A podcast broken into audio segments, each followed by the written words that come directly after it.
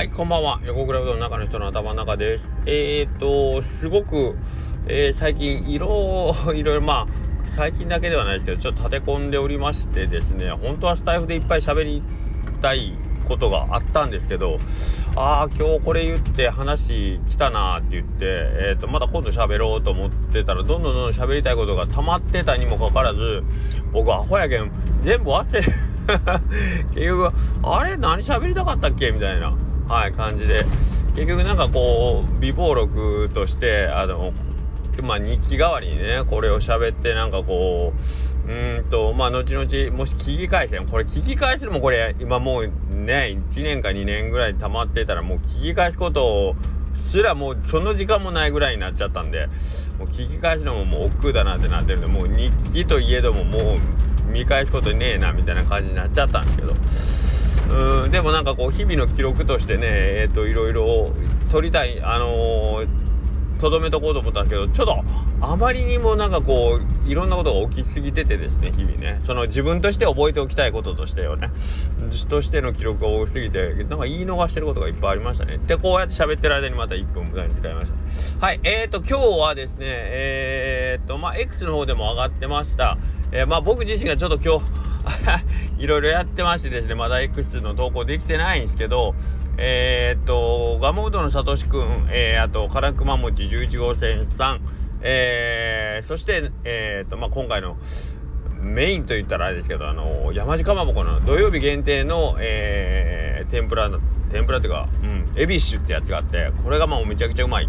ん。で、この、えー、イレブンさんとこのお餅3種で、えー、佐藤さんとこはもう燻製マスターがモードのサトシ君が燻製マヨネーズあと燻製醤油を作ってくれててでそこの上に乗ったお餅やエビッシュに、えー、その手のそのね、えー、燻製系の、えー、香ばしいやつをぶっかけてで食べてもらうといううどん、まあ、今年の潮サイロックで提供しようというね、えー、うどんが今日完成完成はしてたんですけどちょっとまあ写真撮影などなどありましてですね。はいえー、今日見事に写真も撮れたのでアップさせてもらいました。はい、パチパチパチパチパチパチパチ。えー、これ当日しか食べれませんので、ぜひぜひまたよろしく。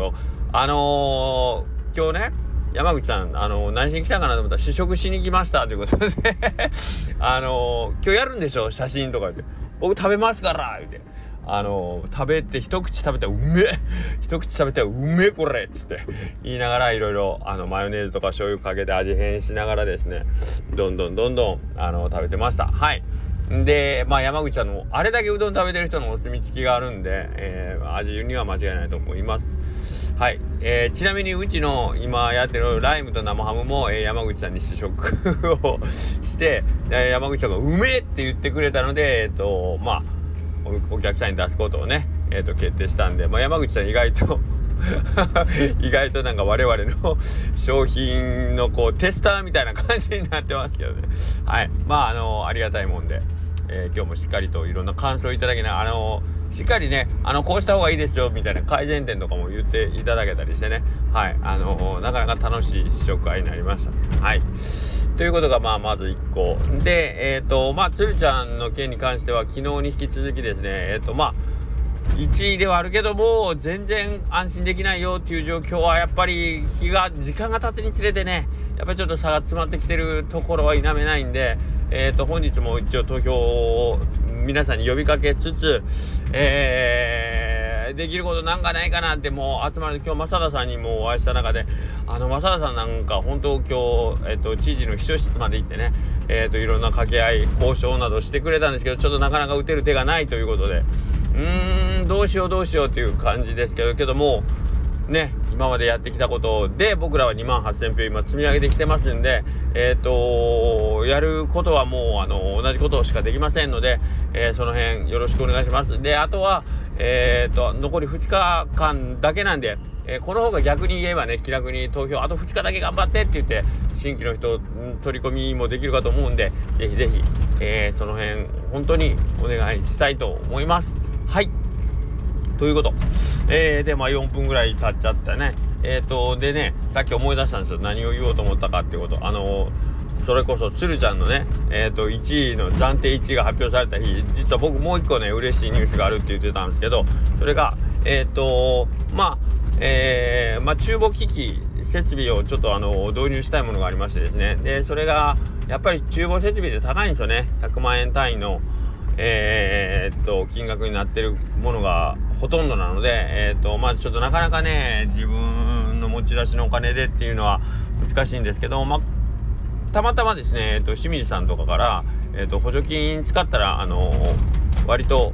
あのまあそのね導入のきっかけにはなりやすいんで今たまたまこういう補助金あるよっていう案内をね8月ぐらいにもらっててですねえ、っとまあその補助金をね、えー、僕まあ今までね補助金ってあんま使ったことがなくそのメーカーさんが、えー、っと例えば冷蔵庫入れるんだったら今補助金使いますからうちの方で手続きしておきますよとかっていう形でえっと他のメーカーさんがねあのメーカー他のメーカーさんというかその納入の業者さんが、えー、もうそういう手続き一切会社全部やってくれてでまあその見積もりの金額の、えー、まあ、半額ぐらいで導入できたとかっていうことはあったんですけど自分でその手続きっていうのはほぼほぼやったことなくてまあ過去にあったのがそれこそあの、もうテキストに所定の書式に沿ってこうこうその自分のお店の条件を書き加えていくことで得られる補助金みたいなまあ例えば持続化給付金みたいなねコロナの時の。そういうのはあるんですけどもえーと、例えば何かこう自分がこうこうこういうことがしたいから、えー、まあ、今回こういう機械を導入しようと思います。つきましては、えー、まあ、補助をね、えお願いしますみたいなっていうのは、まあ、今までやったことなくて、まあ、今回それをちょっとやってみようと思ってね、えーと、この夏、えまあ夏休みとかいろいろバタバタしてたんですけどまあこれもまあ自分の成長のきっかけかなと思ってね。その補助金の申請みたいなのをやったんですけどそれの結果がその先日ねおりましてまあ見事合格だったんですね。はい。でえー、っとその書類をね作ってる時すごくえっ、とまあいろいろ僕が考えながらやってたことをまあちょっと共有できればいいかなと思ってちょっと今日記録代わりに言うんですけどえっ、と実際自分がやってみて思ったのはあこれみんなやったらいいなという感じ。でですね。でそれをやったらいいなっていうのはお金がもらえるからっていうんじゃないんですけど例えばあるプロジェクトを自分がこう考えててね。でそのプロジェクトを実行するために例えば何かこう設備の投資が、えー、設備投資が必要であるとか、えー、まあ、何かこうなんかなまあお金のかかるようなことですよね、えー、施設を作るのかわかんないけど人材を投入するのかえー、はたまた何かあるんかなわかんないけど。えっ、ー、と新しいそれこそ建物顔建屋から作るのかとかちょっといろいろ分からんけどその際にえっ、ー、とまあ例えばお金がやっぱ厳しいからっていう理由でねえーと、それを断念するケースもあるかと思うんですけども、まあ、今回僕みたいにタイミングが合えば補助金という方法もあるという。で僕も今までそういう発想はなかったんですけど、まあ、清水さんからそういう、あのー、ご提案をもらったんでじゃあ使ってみようってやったんですけどなんかねえっ、ー、と確かに面倒くさいんですよ。えっ、ー、とまあ別にそのお役所が全部悪いってわけじゃないんですけどお役所さんのそのあのなんですかね提出せないかん書類ってまずそもそも書き方のその様式の説明がもうこっちの読む気をなくすようなわざわざ分かりにくい書き方してるなと思うようなね、えー、書き方で丁寧に説明してくれてるじゃないですか。あまりにも丁寧すぎては逆に分かりにくいみたいなね、うん、いう感じのまずをまず読み込んだりしてでその後、えー、まあ必要事項を記入していくんですけど例えばその、えーとまあ、目的ですよねそのプロジェクトの目的であったり、まあ、あと現状、えー、現状こうこうこうなので、えー、自分の絵が、えー、この現状を打開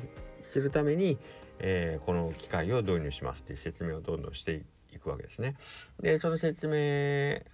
導入したら、まあ、こういう結果が出ますと。うん、だから目的ですよね。えー、今の現状はこれで、えこうなりたいために、え設備を導入します。で、え仮にですね、えその設備を導入した場合の、え見通しこれからの展開の見通しとしてはこういう感じになります。まあ分かりやすく言うと売上予測だったら売上はこういうふうに推移していくだろうと思いますというところをまあ分かりやすくえー、まあその担当者の方にね説明をしていくわけですね。うん、で、えー、まあ何がいいかっていうとえー、結局自分がきちっとこの大きな企業さん大きな企業というか例えば会社にお勤めの方だったら例えば倫理書とか書く時って多分そういう風に書くだと思うんですよね上司の方に対して。こうこれだけお金が必要なんです。それはなぜかというと、えー、まあ、こういうことがしたいからこのお金が必要で。で、えー、このプロジェクトがもし成功した暁には会社にとってこれだけの利益があると。出ると僕らは見込んでますという感じでまあ倫理書あるじゃないですか。ね、うん、まあそれをまあ、もうもう少し、えー、大きな話として、えー、お店のビジョンとしてうんと、まあ、第三者であるその公的な機関にね、えー、お話しするするということでもう僕らねうどん屋となったら上司がいないわけ。ね対象だから。だからまあ言うたら自分の懐と相談してね、えー、自分のプロジェクト進めていったりするんだけど多分分からんけど、まあ、僕ズボラやからそんないちいちさあの予算組んでまあそこにえー、っとなんかこうね綿密なこう計画みたいなのを立ててっていうことはあまりしないので思いついたらやるしまあ大体こんなもんだろうみたいな感じで。ね、方向だけ決めて走っていくみたいな感じなのでそこにこうもう少し具体的なステップであったりとかさっていうのがないんだけど補助金をもらおうと思ったらやっぱりそれは、えーと、これだけの見ときちんと見通しを立ててでそれをで相手を説得しないといけないからやっぱり筋道立てて物事を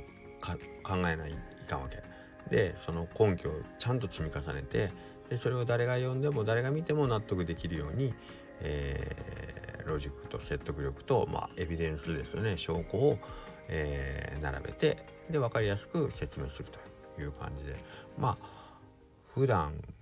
昔はるか昔ねお勤めしてた時はそういうことやってたなと思うけど最近やってなかったんで、ね、久しぶりになんかこう頭のトレーニングみたいな、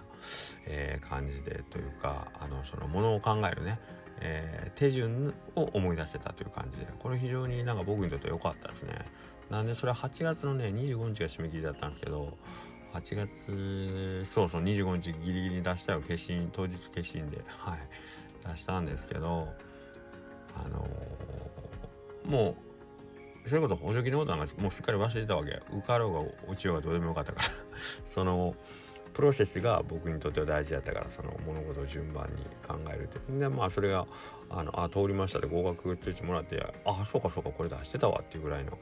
感じだったんですけどうん。改めてなんかその合格して、えー、と出した書類をもう一回見返したらうん。ああよかったよかったと。うん。あのーこれで、えーとまあ、全然関係のない第三者が読んでも、えーと、納得の、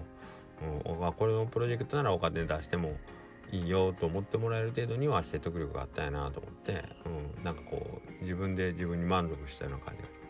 はい。でえっ、ー、とまあ何が言いたいかっていうとえっ、ー、と